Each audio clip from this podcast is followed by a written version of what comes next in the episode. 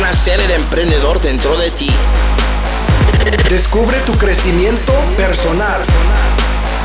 Encuentra la motivación para obtener el mayor éxito. Alcanza la libertad financiera para ser tu propio jefe. Esto es Sé el jefe. Sé el jefe con Héctor RC. Hola, ¿cómo estás? Mi nombre es Héctor Rodríguez Curvelo. Te doy la bienvenida una vez más al podcast Sé el Jefe. Hoy, en el episodio 65, una nueva historia de éxito. Nos encontramos con Belén Vallejo. Está en Ecuador, ella es nacida y criada en Ecuador, siempre rodeada de naturaleza. Estudió, perdón, en Riobamba, con contacto permanente con ríos, cascadas, aguas termales, que creo que eso es lo que, lo que le empezó a alimentar en lo que vas a ver ahora que, que desarrolló su vida. Estudió en la Facultad de Ingeniería, Geográfica y de Medio Ambiente, tiene una maestría en manejo sostenible del agua, la, cual hizo en Suecia.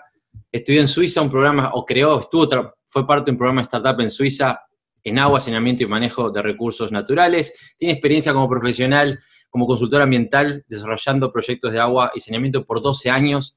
En el 2012 fundó junto con su esposo una empresa consultora SR3, que luego devino en SR3 Invent, que es su empresa actual, una empresa social dedicada al desarrollo de proyectos y negocios sostenibles en el sector del agua y saneamiento. Es una mujer con un montón de experiencia, un montón de, de, de, de cosas para contarnos y una historia muy, muy interesante, que aparte es algo en esta área en particular que me llama muchísimo la atención, porque no hemos tenido muchas historias de este tipo, así que es un orgullo para mí presentarte, Belén Vallejo. Gracias.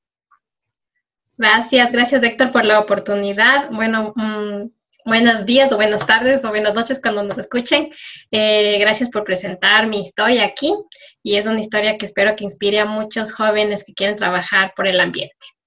Sí, esta es, es, es exactamente la, la, la, idea con, con esta, este podcast, como lo hablábamos anteriormente, mi intención con esto es contarle a la gente historias como la tuya.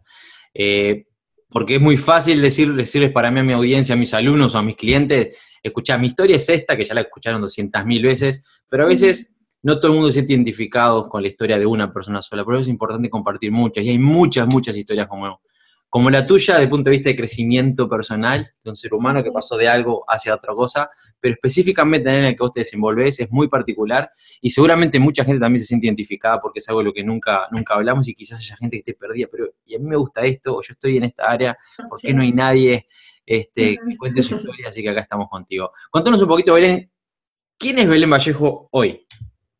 Belén Vallejo hoy es una empresaria ambiental, finalmente, eh, que se está fortaleciendo cada vez más en la gestión y vinculación de diferentes actores que trabajan en el sector de agua, eh, poniendo al Ecuador en el mapa también a nivel internacional.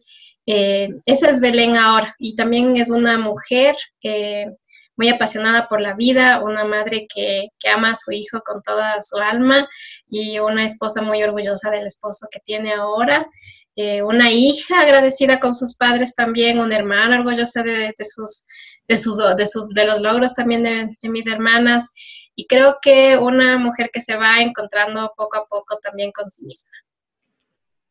Imagino que ese, ese, muchos dirán, ah, tiene la vida ideal, ya está, ya está pronta para, para, para ser abuela y, y, y pagar y llegar al final de su vida, digamos, pero no, siempre estamos creciendo. Pero contame, imagino, imaginamos, la audiencia también, que no siempre fue todo color de rosas, no siempre estuviste en la situación en la que estás hoy. No.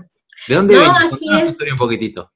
Eh, a ver, bueno, eh, para llegar a donde estoy fue todo un proceso, creo que de transformación y creo que la vida tiene diferentes procesos.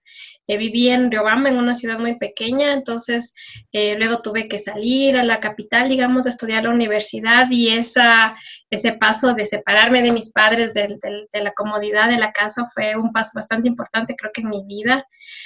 Y luego siempre tenía esa ansiedad de crecer, de, de, de, ser más, buscaba oportunidades entonces en el extranjero, eh, me fui a Suecia sin saber muy bien inglés, para serte sincera. Eh, ese fue un paso enorme para mí, era como la primera, la primera de mi familia que salía a estudiar en el extranjero, fue un año enriquecedor, retador también.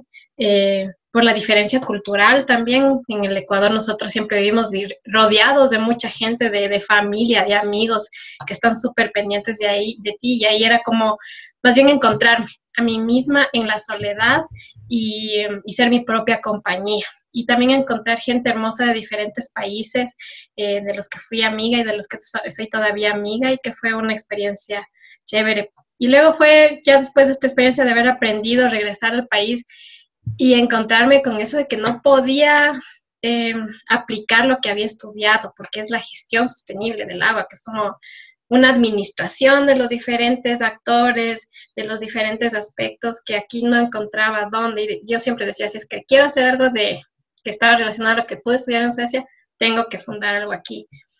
Eh, trabajé un poco y luego le conocí a mi esposo, en, justo él, él es suizo y él estaba de vacaciones de aquí en Ecuador.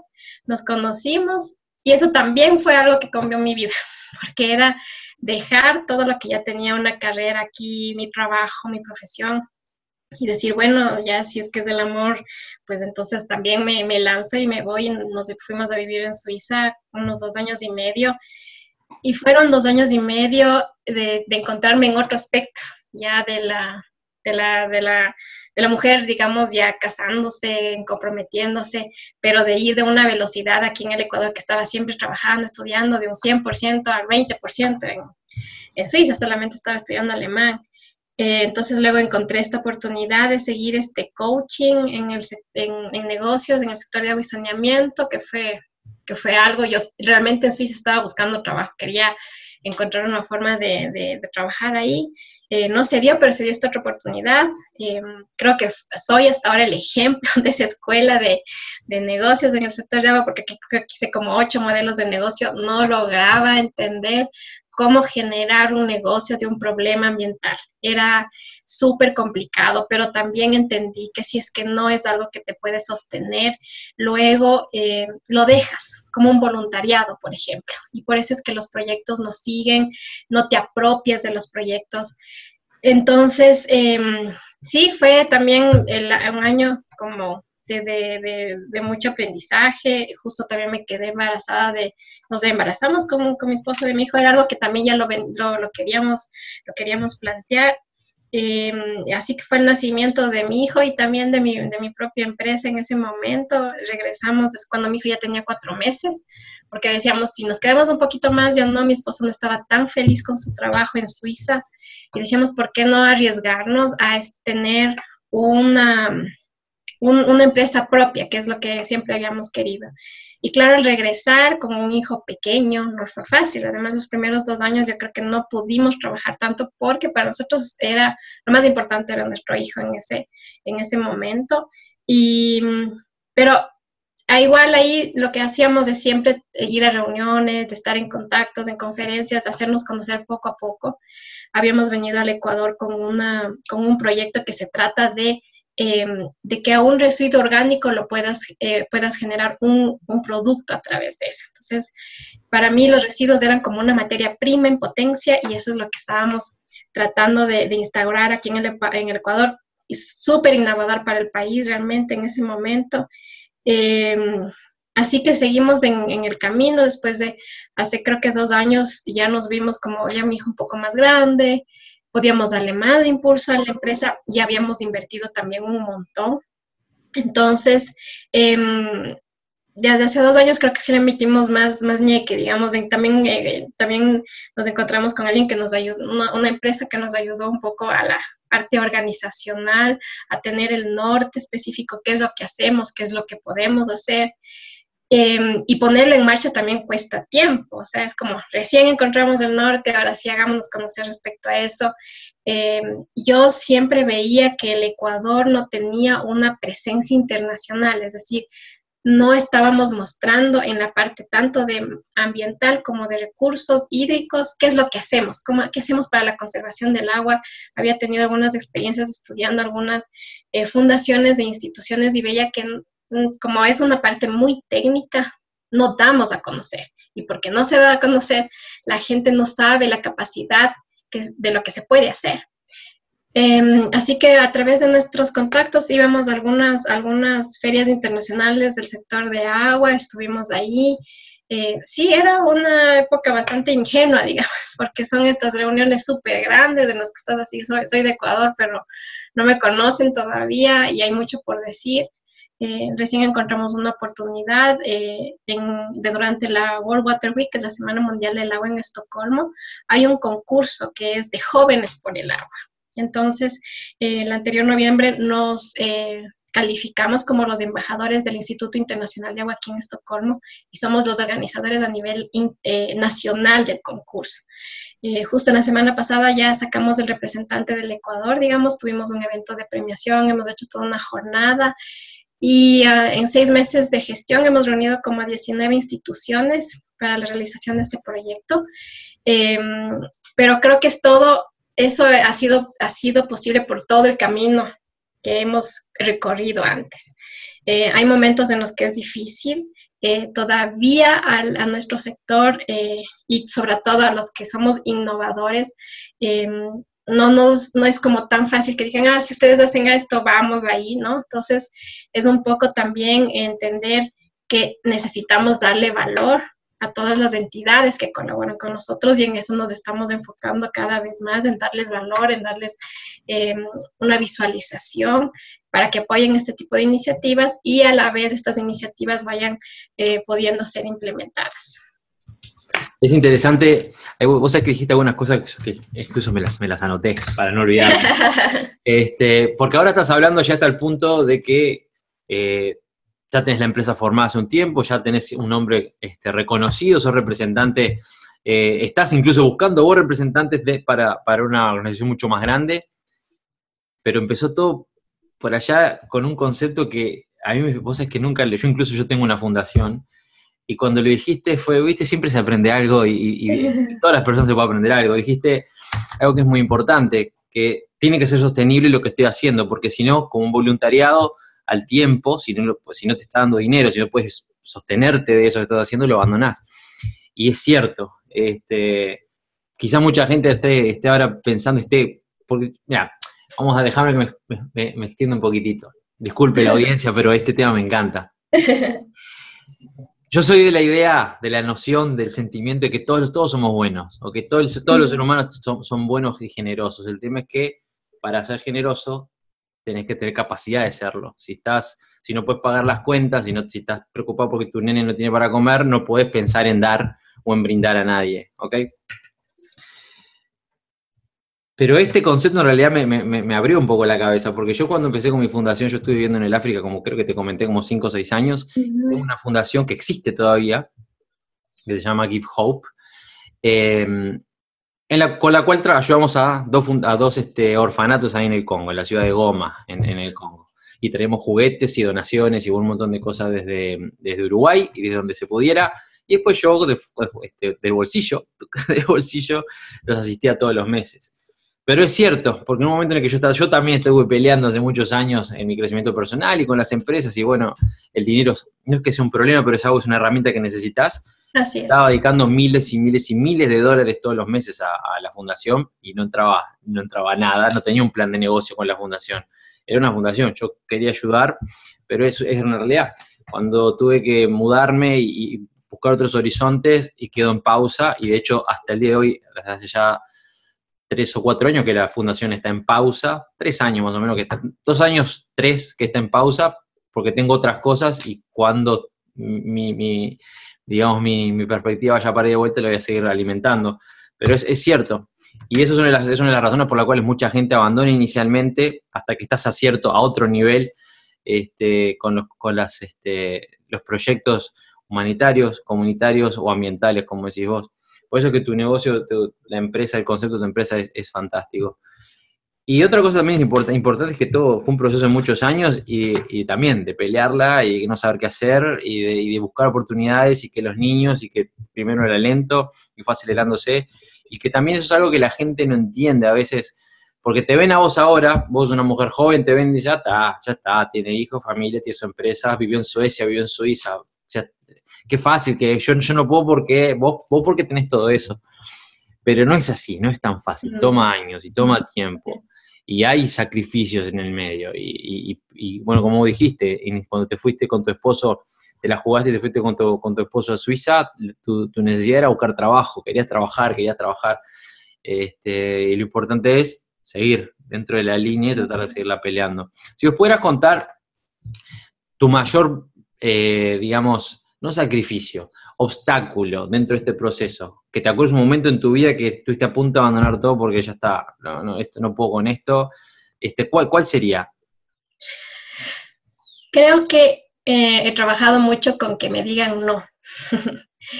el, el, que me digan no lo tomaba muy personal. En, eh, entrado en un proceso también de un conocimiento profundo de mí misma, eh, llegar a entender que si no estaba muy ligado a cosas que me habían pasado en mi infancia también. Eh, tuve una infancia hermosa porque mis papis se sacrificaron, digamos, por darnos los, los, estudios, ¿no? Pero yo tenía una infancia muy exigente, entonces era como 17 mala nota.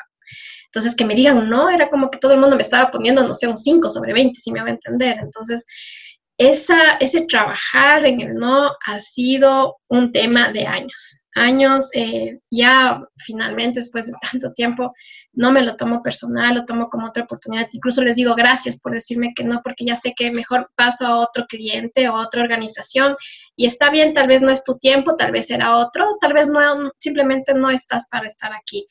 Eh, pero ha sido, al menos en Suiza, cuando cuando buscaba trabajo y no sé, dejaba un montón de aplicaciones, ese no era como, me, me, me sonaba muy, muy personal. Eh, y aquí también cuando buscaba apoyo, digamos, para algunos proyectos, me sonaba bastante, bastante personal. Eh, creo que eh, sí, eso ha sido como lo más, una de las cosas más, más, más difíciles en las que tuve que trabajar. Eh, lo que sí puedo rescatar es que cuando yo sé que necesito apoyo, lo busco. O sea, si es que necesito un coaching, un apoyo profesional, lo hago porque sí creo que eh, con acompañamiento es más fácil, eh, aceleras mucho más los procesos también y te das cuenta de, que, de lo que no, está, no, no, no puedo ver yo, sino alguien de afuera que me retroalimenta. Entonces, sí. Uh -huh. Mira, el concepto de, del no es, es importante. De hecho, eh, nosotros estamos construidos para no soportarlos, no, no soportarlos, no. nosotros los seres humanos. Este, hay una cosa que hablamos siempre con, con, mis alumnos y es que el cerebro es nuestro mayor defensor. Este, el ego no es más que un caballero con el escudo y la espada que está ahí para, para defenderte, para que vos por eso no sufras. Y este, básicamente, el concepto desde el punto de vista este, psicológico y neurológico es ese. Estamos preparados para, queremos estar bien, cómodos, digamos, que tengo que ir al gimnasio a la mañana, tu cerebro te dice, no, quédate una horita más en la cama. ¿Por qué? Porque quiere evitarnos, digamos, el sufrimiento, por más tonto que sea. Este, así sea que ese sufrimiento, ese sufrimiento pequeño y que nos da una satisfacción inmediata, nos prevenga o, o nos, nos, limite a tener una satisfacción de mayor volumen al mayor, a, a mayor plazo. Eh, y hay que vencerlo, ¿no? Hay mucha gente que le dan el primer no y ¿sabes qué? Esto no es para mí, o te vas al diablo, andar no sé dónde y me doy vuelta y me voy. Este, la historia de, de, del coronel Sanders de, de, Kentucky Fried Chicken es, es una historia como creo que fueron 104, no. Él durante años y años y años quiso vender su receta de, pollo frito, porque él no es que montó un restaurante y estuvo muchos años hasta que tuvo éxito, no, él era un tipo retirado, ex, militar incluso, este, retirado, no tenía, no tenía un peso partido en medio, y la mujer lo dejó y allá como los, a los 50 creo que se trató de, de suicidar incluso, y tratando de vender su receta de pollo por años y años y años, ya a los 60 y pico una marca este, lo aceptó y se asociaron, y bueno, se hizo, hoy, hoy en día es billonario, este, Kentucky Fried Chicken, pero hay, hay que acostumbrarse a los no, hay, hay que entenderlo. Sí. Este, yo incluso dentro de, de, de, mi empresa, de ese jefe que yo les enseño a la gente sobre negocios en línea y bueno, aparte de crecimiento personal y todo, y una cosa que les digo es que en, en Internet, en, como es, básicamente es marketing eh, globalizado, este, vos tenés que estar preparado que el, el, la mayoría de la gente no le va a interesar tu propuesta. Este, uy, no, mandé 100 correos electrónicos y, y, y me contestaron dos. Y bueno, pues te contento, enfocate en esos dos que te contestaron. Y en tu rubro en particular, debe haber sido más debe sido difícil también, porque no es un rubro de alta conversión, no es que estás vendiendo anillos de diamante y la gente que te busca es gente que le gusta el, los diamantes y bueno, en fin, es un rubro muy difícil porque usualmente es más de, de, de, de pedir y el, los resultados ambientales no son, usualmente no son resultados directos a la compañía a la que te acercás. No es que vos te acercabas al jefe, mira Héctor, tengo este proyecto y te gustaría apoyarnos de una forma o de otra, no es que sea jefe porque vos manejes mejor el agua en Ecuador, a mí me va a servir. O le va a dar un resultado directo a ese jefe. Entonces, se me ocurre que debe haber sido bastante difícil para vos, para ustedes, este, con tu empresa, eh, a, buscar, encontrar, aumentar el porcentaje de conversión, digamos, tenés más, mayores sís que no. Este, aunque seguramente al día de hoy tengas muchos no constantes, solamente que ahora aprendiste a, lidiar con ellos, y eso es importantísimo. Sí, yo creo que esa, ese clic que se hace en el, en el cerebro, como tú dices, a que, mm, a que es no. O sea, yo ahora es como gracias por darme una respuesta también, porque lo que pasa es que la gente no quiere decirte que no. Y cuando no sabes que alguien te va a decir que no, es como que sigues ahí, ¿no? Entonces, eh, al menos en Latinoamérica es súper difícil decir que no. Entonces, yo estoy feliz que mi hijo esté en una educación en que puede decir que no. Es súper importante, además, que tengas todo el derecho de decir, sabes que en este momento no me, no me conviene, no estoy alineada, gracias. Y yo digo, qué bueno que pueda ser así aquí en este, en este medio, ¿no? Entonces, eh, creo que ese ha sido algo importante. Incluso yo he aprendido a decir que, por ejemplo, la pausa que tú decías por algunos proyectos también lo he aprendido a hacer. Es como, bueno, si es que este proyecto todavía no es rentable, tenemos que buscar fondos para que lo sea. Y em, en ese sentido, creo que aprenderse a decir también no algunas cosas o, aprender a tomar decisiones respecto a uno es súper importante a manera personal y también a manera de un negocio. Es que es cierto, y muy inteligente lo que dijiste, el no va para los dos lados. Porque es verdad, no solamente uno cuando le dicen no se ofende, tendemos a ofendernos y a poner el, muro de ladrillo, sino que aparte desde el otro lado, decir, no es como decir vos, para, porque tenemos ese afán de caerle bien a todo el mundo, ¿viste? Así es. Y rechazo. Entonces viene Belén, que es todo amable y me habla de este proyecto, y ah, pobrecita, una cosa decirle que no. Y seguimos, Belén, déjame analizarlo con, y, cuando quieres acordar pasan semanas o meses en donde como te quedas enganchado con esa persona, y es una pérdida de tiempo para ambas partes.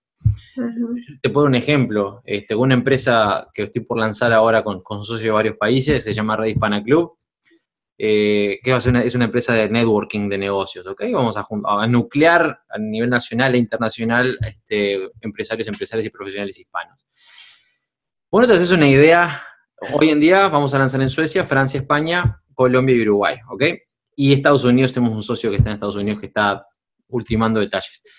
Pero esos países son la décima parte de la cantidad de gente, de la gente que se me, se me acercó para asociarse, para, abrir la empresa en distintos países. Y algunos de ellos me tuvieron meses. Eh, ellos me tuvieron meses. Yo en mi librito los taché a la semana. Fue tipo, no, no, porque yo ya sabía, porque a esta altura ya viste, más o menos sabes los bueyes con los que harás. Este, y al final cuando dice, pa, Héctor, sabes que al final no puedo porque se me murió el, carnero. Este, es tipo, gracias, yo ya sabía. Y ahí empieza mi discurso de, bueno, de, coach, de coach de crecimiento personal, de lo que refiere a, tener la capacidad como si vos y el derecho que tenemos todos de decir no. No quiero, no me interesa, y está bien decir que no, que aparte le está haciendo un favor a la persona, al interlocutor si es como es tu caso, lo tomas bien, es como hay que tomarlo, no es personal, es que quizás no, yo no estoy puesta en el lugar este, o alineada a hacia dónde esa persona está caminando, y está bien, no tenemos por qué estar todos este, yendo al mismo lugar. Y es importantísimo, es. un, es un, lindo tema el, no. Se puede hablar horas y horas del no para los dos estados. Así escúchame, y hoy en día, en este momento, ¿hacia dónde es que Belén Vallejo está yendo? Belén Vallejo está yendo a que eh, la empresa sea un sostenible, estamos todavía en ese camino. Eh, creo que en el sector de agua se requiere más tiempo de lo que se requiere en un, en un sector normal, porque como lo que tú dices, los, los resultados no son inmediatos, no vas a ver, eh, por ejemplo, si te compras, no sé, una vitamina y ya te sientes mejor en una semana, ¿no? En el sector del agua em, se necesita mucho tiempo y mucho trabajo también que se evidencien resultados de lo que se está promoviendo. Entonces, eh, muy enfocada a eso, a que sea sostenible, en que en, en, algún momento tengamos utilidades y podamos reinyectar en otros proyectos que nosotros mismos generamos, porque por eso es como una empresa social, digamos, y que, que tiene ese fundamento específico en generar sostenibilidad en el sector de agua y saneamiento. Y sí, como te justo me preguntabas en cómo te ves a 10 años, yo realmente quisiera ser como un ángel inversionista en proyectos iniciales en el sector de agua y saneamiento. Y creo que em, hay algo que, pasa mucho y es que cuando tú te acercas a un inversionista o, o todos los fondos, es como ya tuviste las primeras ventas, ya lo hiciste, y es, en, al menos en mi sector, es súper importante las primeras, eh, las primeras pruebas y como muchas veces se requiere de mucha tecnología también y de procesos, eh, yo pienso que muchas ideas se caen en ese momento. Entonces, ese es mi sueño a 10 años, de establecerme hacia allá, Em, como empresa, digamos, y como, como, como, mujer, haberme viajado todo lo que, pueda, lo que pueda, eh, seguir em, empoderándome como líder también, eh, seguir empoderando la plataforma de diferentes instituciones, como te había comentado, que a través de este proyecto se han juntado. Em, como somos, lo, lo, interesante es que somos eh, una entidad neutra, digamos. Cuando vivía en Suiza decía, ¿por qué son tan neutros? Es que es como ni acá ni allá, y creo que es súper importante. Nosotros podemos aliarnos con diferentes sectores, no em, nuestro principal interés es el agua, por ejemplo, y entonces es por eso que podemos eh, albergar y conversar y, dialogar con diferentes sectores, que es algo súper, súper importante, me parece, para que se generen em, resultados exitosos. Además que se viene una crisis del agua. Eso es evidente, nosotros lo estamos viviendo. Hace cinco años no era un tema. No queríamos hablar, por ejemplo, de la contaminación de los ríos en la América Latina. Es increíble cómo eh, nos, nos, hemos enfocado en el acceso a agua, pero lo que es el tratamiento de las aguas residuales es, eh, es, un, es un problema súper fuerte. En el, en el, país, por ejemplo, tenemos más del 70 al 80% de, de ríos están en un estado crítico de contaminación. Nuestros, mi hijo ya no puede irse a bañar en un río como yo tenía la oportunidad. Entonces, eso son, es una problemática muy fuerte de supervivencia del, del ser humano. Y, y, yo lo que sí espero es que cada vez este tema sea más frecuente, que la gente se dé cuenta, que la gente se movilice también para que eh, en, los, en los políticos haya una, haya una participación en tomar decisiones clave por la conservación del ambiente. Entonces, sí hay mucho por hacer, pero me encanta la parte de gestión. Cada vez eh, me voy, eh, me voy a personalmente y también el equipo de CR3 Invent se va eh, fortaleciendo en esa capacidad de, de, gestionar y el gestionar es como yo te decía, darle valor a las empresas, instituciones, organizaciones que están eh, trabajando con nosotros. Es un proceso también porque yo, un, idioma, una fundación tiene un idioma, una empresa tiene un idioma, una institución pública tiene un idioma, las universidades tienen otro idioma ha sido un poco complejo para nosotros como, como empresa, eh, cómo hablo con cada una, pero creo que al final y lo más importante es siempre encontrar ese valor. ¿Cuál es el valor que estamos generando con cada uno de los, de los proyectos y las propuestas? Es que, mira, yo te voy a decir una cosa, eh, tono serio, ahora, el, el, tema del agua es un tema que es, es crítico hoy en día. El planeta es 80% agua y nos pensamos que está ahí, que se va a quedar. Pero Uruguay, para darte un ejemplo, Uruguay, mi país natal, Uruguay es un país chiquitito, así 177 mil metros cuadrados tiene Uruguay. Y es una reserva acuífera del área, tipo, estamos rodeados por agua y tenemos un, río que nos, parte al medio, que es gigante, un caudal espectacular, con las represas, tenemos dos represas hidroeléctricas enormes. Uruguay, que toda la vida, yo tengo 39 años hoy, y toda la vida tuvimos agua potable, la ganilla, de colgás y tomás y no pasa nada. Hoy en día está teniendo problemas de agua potable. Este, sigue siendo potable, pero hay infinidad de denuncias de que el agua ha ido decayendo enormemente en, la calidad, este, en, la, en, la, calidad, la pureza y en la, este, ¿cómo es el término? En la calidad de agua, así como para hacer consumo, de consumo humano. Consumo. Es más, el río de la Plata, que es el río que nos, que nos rodea, nosotros tenemos playa, pero no es playa mar, es, río, está contaminado en, la mayor parte del área de Uruguay, está contaminado, son playas que están prohibidas al uso este, personal. Y los ríos, los ríos que, recorren nuestra, nuestra, los ríos y arroyos de nuestra nación también. En Montevideo, nomás en la capital, no hay un río que no esté contaminado. Hay ríos que parecen este, desagüe de este, desagüe de cloaca, de verdad, marrones con cosas flotando en el medio de la ciudad. Y eso es una de las cosas que yo noté viviendo en, acá en Europa, yo estoy en Escandinavia hace un par de años, ya viví en Noruega inicialmente, ahora en Suecia, se nota enormemente la cultura que tiene. Se me ocurre que en Suiza también, yo todavía no tengo la oportunidad de estar en Suiza, pero la, cultura que tienen este, del cuidado ambiental es impresionante y eso es algo que nosotros en Latinoamérica estamos necesitando. Que hoy no nos damos cuenta, pero nos vamos a dar cuenta en, unos años. Por eso lo que estás haciendo vos es muy importante. Sí, creo que también no sabemos por qué. Cuando yo estudiaba en Suecia me admiraba de todo lo que hace Suecia por el agua. Por eso te decía, es como los embajadores de la, mayor eh, exposición de agua que es de la, World Water Week. Pero decía por qué. Y cuando estudiaba mis, mis, eh, mis profesores nos decían, es que nosotros ya contaminamos el mar Báltico y ya sabemos lo que es lidiar con una contaminación. Entonces, ahora hemos tomado las diferentes medidas como para que eso sea diferente. Y yo creo que antes que una técnico y todo, es, es regresar otra vez a la naturaleza, es de entender cómo funcionaba antes la naturaleza. Em, eso es lo que siempre eh, nosotros, nosotros lo conversamos y le halagamos, que es otra vez ser simples, o sea, cómo, cómo funciona la naturaleza, sí deberíamos nosotros apoyar a la naturaleza para que tenga esa capacidad regenerativa.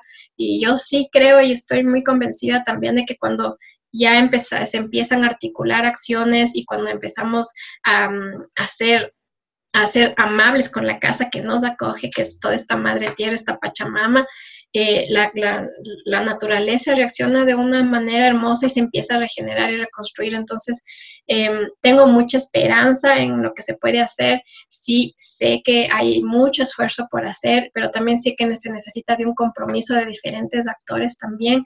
Eh, aquí en Latinoamérica todavía no se entiende porque decimos tenemos agua, pero el agua ya no está en las condiciones que estaba antes. Además que tenemos tenido no solamente en la calidad, sino en la cantidad de agua cada vez disminuye los glaciares eh, se van eh, descongelando y no tenemos la cantidad de agua que teníamos antes. Nuestros páramos cada vez son amenazados por la, por la agricultura. Entonces, existe una serie de problemáticas, pero yo creo que mucha gente también me, me, ha enlazado mucho al cambio de comportamiento con una colega que se llama Silvia Palacios, ella es una psicóloga ambiental y ella me hacía ver que todo este cambio tiene que haber un cambio de comportamiento y el cambio de comportamiento se genera cuando podemos empoderar a la población a que sienta que sí puede ser parte de ese cambio. Entonces, eh, con ese, por ejemplo, ese concurso que te comentaba de Jóvenes por el Agua, eh, para mí es una esperanza, es una esperanza ver que estos jóvenes de 15 a 20 años y empiezan a pensar en soluciones. Eh, uno, de los chicos que tiene una mención especial, ellos quieren, quieren que ese emprendimiento salga. Entonces, Em, saber que hay esperanza, saber que hay mucho por hacer y entonces es lo que más, em, digamos, me motiva todavía. Ya, sabemos todos los problemas que hay, ahora hay que encontrar de qué manera esas soluciones puedan ser aplicables. Y eso ese es el, camino que hay que seguir. Cuando hablamos de, se habla del viejo mundo y el nuevo mundo, nosotros somos el nuevo mundo, eh, se aplica en todo. No, el decir el nuevo mundo no siempre es algo este, positivo porque desde el punto de vista de la experiencia se nota que somos nuevos y nos falta experiencia en muchos aspectos, sobre todo a nivel sociedad y con eh, enseñanzas, bueno, como lo que vos acabas de contar, este, que aquí en, Escandinavia tuvieron con la contaminación, hoy en día son líderes en la contracontaminación, digamos, en todos los aspectos. Eh, a mí una de las cosas, ¿sabes qué? Una de las cosas que me sorprendió más este, cuando me mudé a Noruega, y bueno, y acá en Suecia es lo mismo, es que no es que eh, vos estás en, Latinoamérica y buscas espacios verdes en las ciudades. Acá hay ciudades dentro de los espacios verdes. A mí me sorprende, no importa donde he vivido en varios lugares y siempre tengo un bosque gigante alrededor para todos lados y las reservas acuíferas y están todo el tiempo cuidando y la sociedad tiene otra, otra estructura, otra estructura, otra relación con el medio ambiente y con, la conciencia principalmente. Y se nota muchísimo en cómo en la forma en la que viven y eso nos falta a nosotros. Hay una, hay una regla que se llama regla de sangre eso se estudia en todos, en todos los cursos que existan de, estudio de accidentes, en todas las áreas, se aplica, se, aprende sobre esta regla, cambian los nombres dependiendo de lo que estudies, pero se aplica. Y que es el concepto de, por ejemplo, yo tengo un vaso y, estoy acostumbrado a ponerlo arriba del teclado de la computadora, porque me queda cómodo, vaso de café, por ejemplo. Y lo voy a seguir haciendo aunque sepa que si yo le pego una manotazo al vaso de café de plástico, me va a chorrear todo el café en la computadora. Pero lo sigo haciendo porque yo creo que soy lo suficientemente capaz de no pegarle un, batazo al, vaso y que se caiga el café. ¿Cuándo ese ser humano yo, ¿cuándo voy a dejar de hacer eso? El momento en que un día me distraiga, le pego un manotazo al vaso de café y me chorré y me arruine la computadora. A partir de ahí nunca más lo voy a hacer. Y eso es exactamente, esa es la regla de sangre. Actuamos una vez que pasan las cosas. Y eso es lo que nos va a pasar en Latinoamérica, lo que está pasando en Latinoamérica. Estamos, estamos atacando constantemente y eh, agraviando constantemente la, situación de la, naturaleza, el agua principalmente, y es algo que vos mencionaste algo que es muy, muy, muy, es muy, muy clave, que la mayoría de la gente ignora, mencionaste la agricultura, yo he tenido varias discusiones, yo trato usualmente de no hablar de política o de relaciones, de, temas que puedan afectar las relaciones interpersonales, porque yo tengo mis ideas, vos tenés las tuyas, y en muchos casos no vamos a llegar a acuerdos porque la gente no lee demasiado. Pero el otro día tuve una charla con una, amiga mía que es, es este, vegetariana o vegana, no me acuerdo, es vegan, entonces me estaba diciendo por qué yo no tengo que comer carne. Entonces yo le expliqué, empezamos a hablar en ese debate y yo le dije que este, tu dieta destruye al planeta mucho más de lo que la, vaquita que yo me estoy comiendo en un chorrasco, porque la agricultura, desde el punto de vista del medio ambiente, este momento que el hombre empezó con la agricultura, y seguramente vos que estás en, ese en, esta, en esta área coincidirás, fue la peor cosa que le hicimos al, planeta, porque la agricultura come hectáreas y hectáreas y hectáreas y hectáreas y hectáreas este, de, tierra y además la destruye, porque vos para plantar tenés que destruir todo lo que hay en esa tierra para poder plantar. Y eso es, impresionante y está dañando bastante el medio ambiente. Es un, tema que a mí me fascina. No lo hablo en público, yo usualmente hablo de crecimiento personal, de psicología, de negocios, pero a mí el, sistema, todo lo que es conciencia este, universal, digamos, me fascina, es un tema que me gusta sí. mucho. Y sabes que yo creo, Héctor, que una, o sea, lo, que, lo que se basa es en el respeto, ¿no? Em, creo que nosotros como latinoamericanos eh, somos muy patriarcales. Entonces, por ejemplo, si es que yo vivo en una ciudad, las autoridades son las que tienen que lidiar con mi basura, con mi contaminación, con lo que yo hago. Eh, no nos apersonamos de que yo soy el que compro, yo soy el que decido qué comprar, yo soy el que decido qué consumir. Entonces todavía hace falta una interiorización de esa responsabilidad. Y es que les, o sea, ahora es, es preguntarme a mí qué le estoy dejando yo a mi hijo, a, mí, a estas futuras generaciones que eh, no tienen la responsabilidad de todas las otras generaciones lo, lo, lo que pasó. Eh, y también creo que en esta parte de la agricultura y todo, yo creo que es un balance. Yo creo que em, si es que aprendiéramos a encontrar el balance, eh, estaría bien. El problema de la agricultura es que se labra la tierra y no se regresan otra vez esos nutrientes que ya se sacaron cuando, cuando hubo, cuando se sembró. Entonces, em, eh, incluso yéndote a esta parte de las prácticas que tenían nuestros indígenas. Eh, antes, de, cuando, antes de la colonización, los indígenas no podían ir a la parte alta porque era un momento sagrado y de culto donde solamente iban em, los chamanes o los, o los líderes de las comunas. Y eso ya se, pues, está completamente... Eh, olvidado, digamos. Entonces creo que es, como yo te decía, creo que es, sí es una época de reflexión, de otra vez em, irnos a esas prácticas de sabiduría y de respeto hacia la naturaleza. Eh, cuando estudias cómo los indígenas cuidaban y protegían la naturaleza, es increíble todo lo que se puede encontrar. Entonces yo creo que es una vez, otra vez reencontrarnos con esas raíces que teníamos eh, de un contacto directo con la Pachamama. Entonces, eh, sí, en ese camino estamos, digamos. También de otra vez reflexionar, de, hacer notar que, por ejemplo, hay un, joven de, este concurso mismo hizo un filtro eh, con una, una, planta que se llama chilca y que aquí todo el mundo piensa que es mala hierba. Entonces, todo el mundo le va sacando y porque es mala hierba. Entonces, alguien me decía ayer, pero no te puedo creer, esa es mala hierba. Le decía, las hierbas no son malas, depende del lugar donde están localizadas nada más. Pero todo tiene un sentido en la naturaleza y es ese sentido también que se aplica toda la vida. O sea, yo creo que se aplica tanto a la naturaleza como a esta parte de la, empresa. Es como cómo vamos dándonos cuenta que todo tiene un sentido y un orden, un proceso. Este, creo que ha sido una experiencia también de mucha paciencia también. Creo que de Marta, que tú le conoces, Marta también es una persona que siempre me alimenta a mí, ella me decía paciencia. Paciencia, creo que ha sido una de las, de las lecciones también aprendidas en todo este proceso. Sí, ahora que mencionaste a Marte, aparte mencionaste algo anteriormente, que siempre estamos aprendiendo y siempre es bueno también tener a alguien que, te apoye y es, es constante. Este, yo tengo hoy a los 39 años y soy, dentro de todo, yo estoy en un proceso que considero de éxito en mi vida. La gente lo pueda ver o no eh, desde afuera, pero yo en mi vida lo considero. Y tengo hoy más mentores que lo que tuve, creo que toda la vida. Estoy cada vez este, apoyando más en, en gente que está cada vez más lejos. Y es, es importante apoyarnos en, el resto. Nos fuimos un poco el tema con... Sí. Por supuesto, vos es, tu tema y ahí me, me, me, interesa mucho. Este, de verdad, vamos ahondando el tema, te deseo el mayor de los éxitos con, con lo que estás haciendo porque es muy, muy bueno. Pero volvemos al tema de tu crecimiento personal, de tu vida.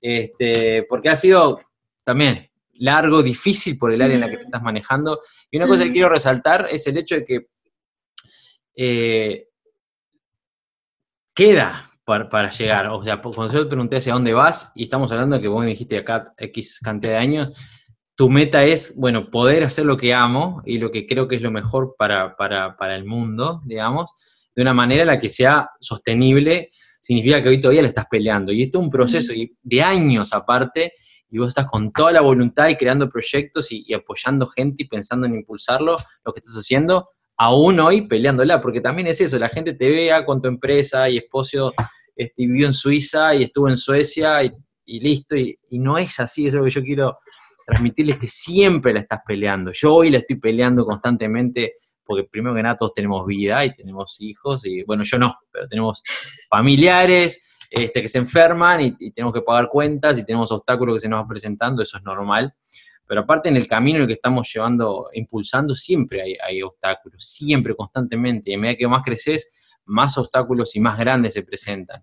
Este, yo quiero preguntarte vos, hoy por ejemplo, en lo que vos estás haciendo, ¿qué apoyo tenés del gobierno o, qué diálogo tenés con el gobierno en Ecuador, por ejemplo?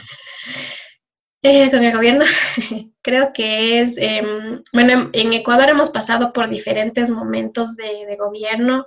Em, viéndolo desde una posición un poco neutra, puedo decir que ha habido una época muy fuerte, digamos, de una, de, una posición establecida en la que para, en mi caso, era muy difícil generar un apoyo. Em, ahora lo que trato es que a partir de las de, las, eh, de los convenios y alianzas que tengo con algunas instituciones, tratar de incidir con el gobierno. Eh, puedo decir que tengo un apoyo institucional, eh, un apoyo financiero no, no lo tenemos por parte del gobierno. Eh, sin embargo, sí pienso que el apoyo institucional es bastante fuerte.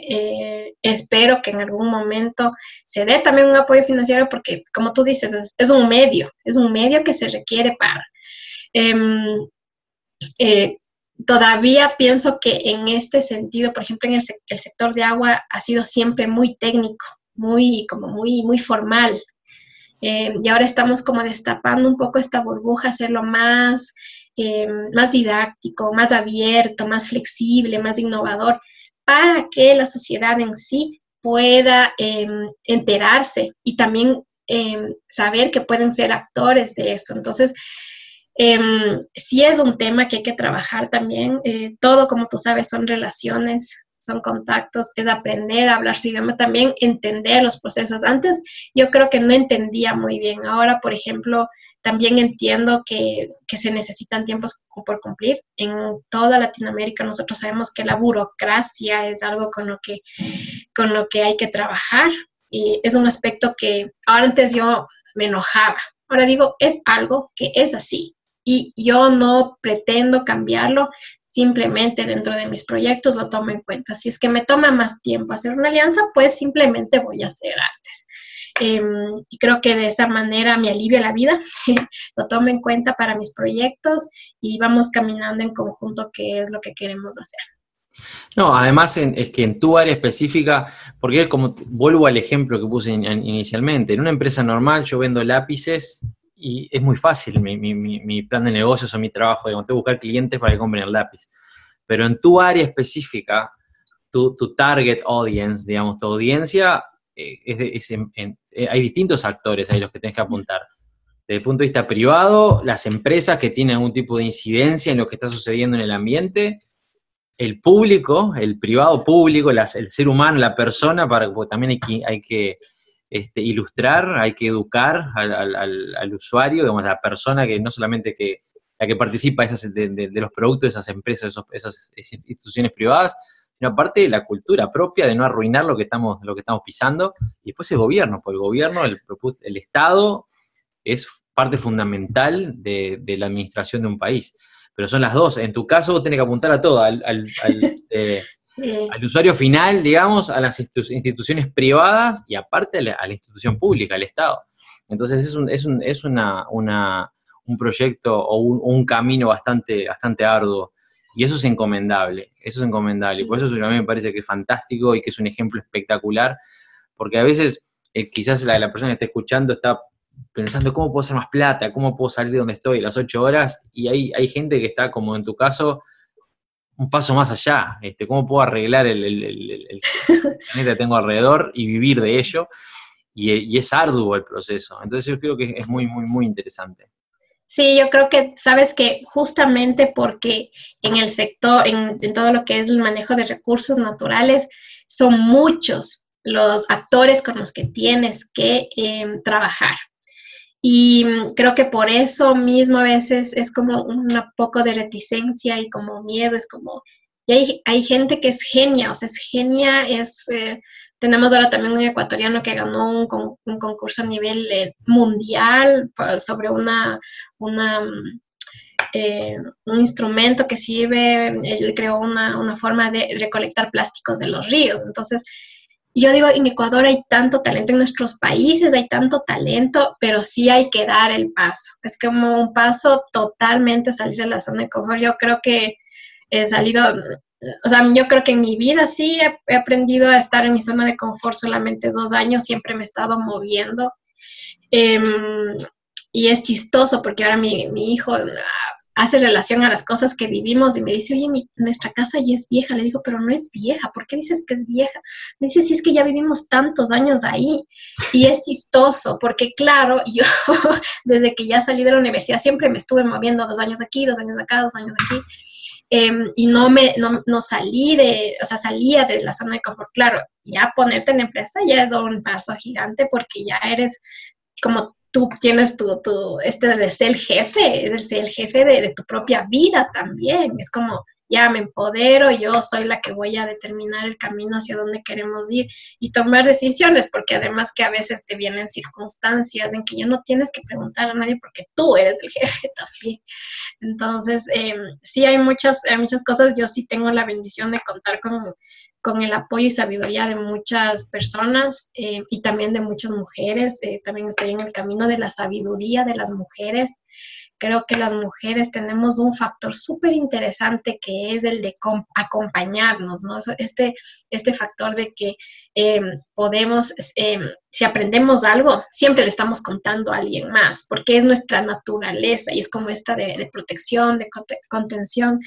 Em, que ha sido vital. O sea, yo creo que en este camino es, como tú decías, es súper importante estar acompañados. Eh, y yo sí he ido a, tener una, una un profundo encuentro conmigo misma para entender cuáles eran las limitaciones y todavía sigo entendiendo cuáles son las limitaciones que yo misma me impongo sin darme cuenta. Genial, Belén. La verdad que este, a mí, vos sabés que cada cosa que decís yo me, estoy pensando porque me voy, vuelo. Eh, mira, yo ahora en, este, acá en el estudio tengo un ventanal enorme y un bosque enfrente. Entonces, hablar de este tema, yo, porque yo sé de dónde vengo, este, que no es donde está vos, un poquitito más al sur. Y ya es un tema que me toca mucho. Yo creo que más y más gente este, tendría que tomar conciencia de lo que estás haciendo vos, del trabajo, de lo difícil que es y hacia dónde querés ir. Creo que, es muy, muy, muy, muy importante. Eh, Belén, si tuvieras que darle un mensaje a la gente que está escuchando hoy, la audiencia de ese jefe, que estamos dando que es una audiencia desde chicos de 18 y 19 años hasta personas adultas de más de 80 en todo el mundo, hispanos, que muchos de ellos están buscando crecer o, en algunos casos incluso buscando su camino, porque no lo han encontrado aún, saben dónde no quieren estar, pero y tienen quizás alguna idea muy grande, pero no saben cómo, cómo aplicarla o les da miedo ¿Qué les dirías a esa gente que está escuchando? ¿Qué mensaje les darías? ¿A los jóvenes? ¿A los, a los no tan jóvenes? Mm. Están ahí este, pendientes de saber lo que estamos hablando.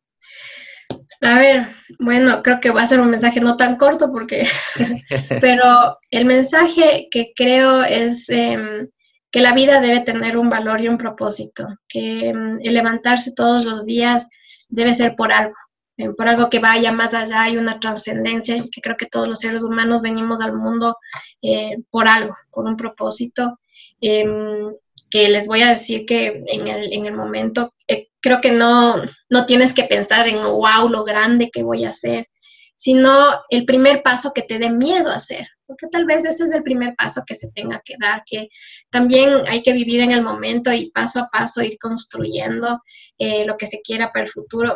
Es algo eh, importantísimo el confiar en la vida, y el, creo que cuando uno da el primer paso, la vida siempre es como, ah, diste el primer paso, vamos para allá, te abre otra puerta.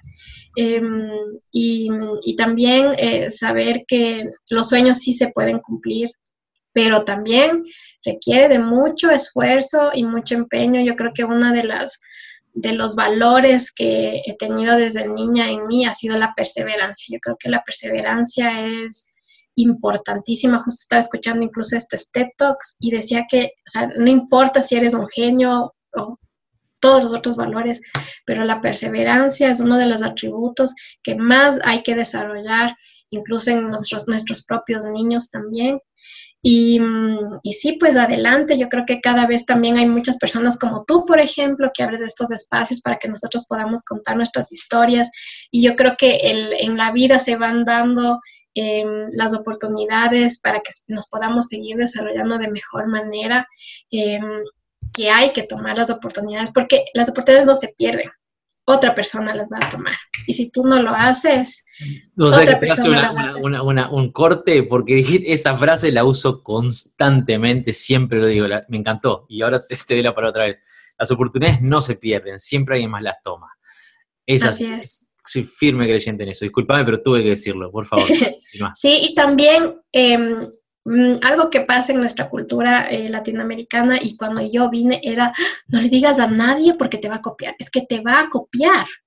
Yo decía, al principio te prometo que cuando llegué dije sí tenía un poco de recelo, ¿no?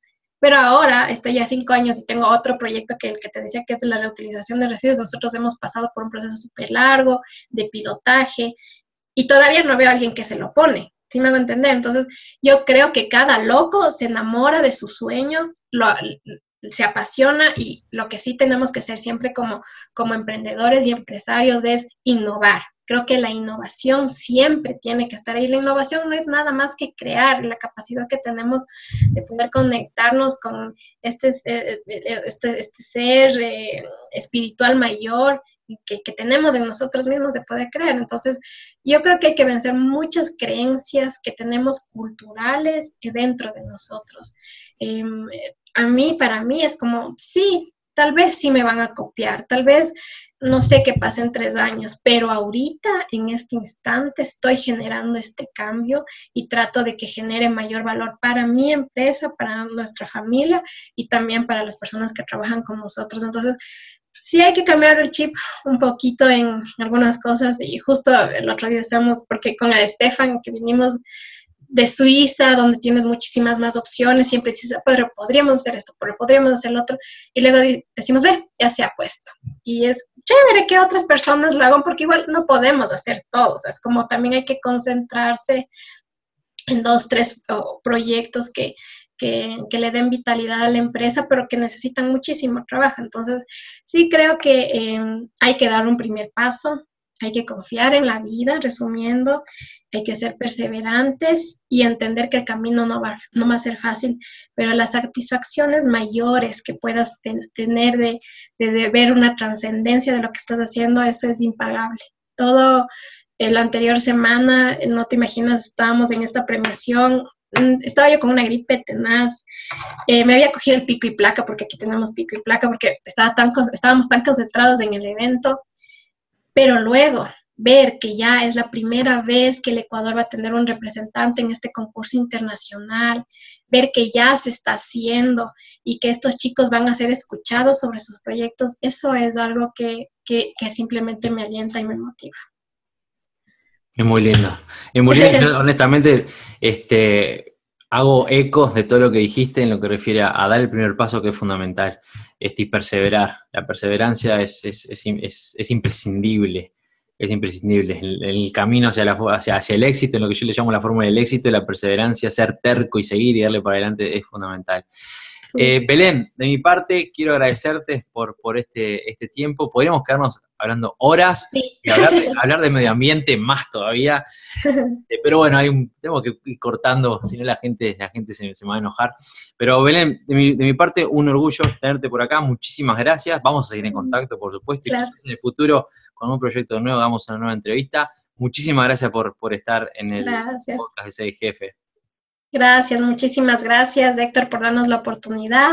Bueno, nosotros somos de CR3 de Invento, una empresa social dedicada al desarrollo de proyectos de negocios sostenibles en el sector de agua y saneamiento. Estamos eh, Estamos muy enfocados a fortalecer, a mejorar lo que es el sector del agua, no solo en el Ecuador, sino también en Latinoamérica, así que súper abiertos también. Si alguien tiene información, te voy a dejar todos los datos para que nos puedan encontrar. Y pues aquí estoy como servidora eh, y también como un enlace que puedan tener diferentes instituciones con lo que es la Pachamama, que es más fácil de lo que se, se pensaría y que también cada uno de los que nos escuchen sepa que cada uno puede hacer algo por el planeta mientras decida ser responsable de, eh, de su propio vivir aquí. Eso es. Muchísimas gracias, Belén. Este, Bueno, la gente que está, que está escuchando, por supuesto, vamos a tener todos los contactos o toda la forma de comunicarse con Belén y con lo que ella está haciendo. S3 Invent es tu, tu empresa, ¿verdad? Así es con ese tres invento con, o con este, Belén. Vamos a dejar todos los contactos. Muchísimas gracias a todos por, por presente en este nuevo episodio del podcast de Jefe. Espero que hayan recibido el mensaje. Este, no solamente fue un, capítulo muy especial, no solamente desde el punto de vista de crecimiento personal y las últimas palabras de Belén que fueron fantásticas, eh, sino parte de la conciencia, ¿okay? la conciencia con, el medio ambiente, con, el universo en el que todos somos parte. Muchas gracias Belén, muchas gracias a todos y bueno, como yo digo siempre, eh, para despedirnos, sigan creciendo, sigan aprendiendo. Nos vemos en la cima. Chao, chao. Gracias, chao. El podcast Sé el jefe de Héctor Rodríguez Curvelo es dirigido y conducido por Héctor Rodríguez Curvelo y editado por Producciones Sé el jefe, con base en Suecia. Todos los derechos reservados. Nunca olvides que tú puedes ser quien dirige tu vida. Te esperamos en el siguiente episodio y recuerda, nos vemos en la cima.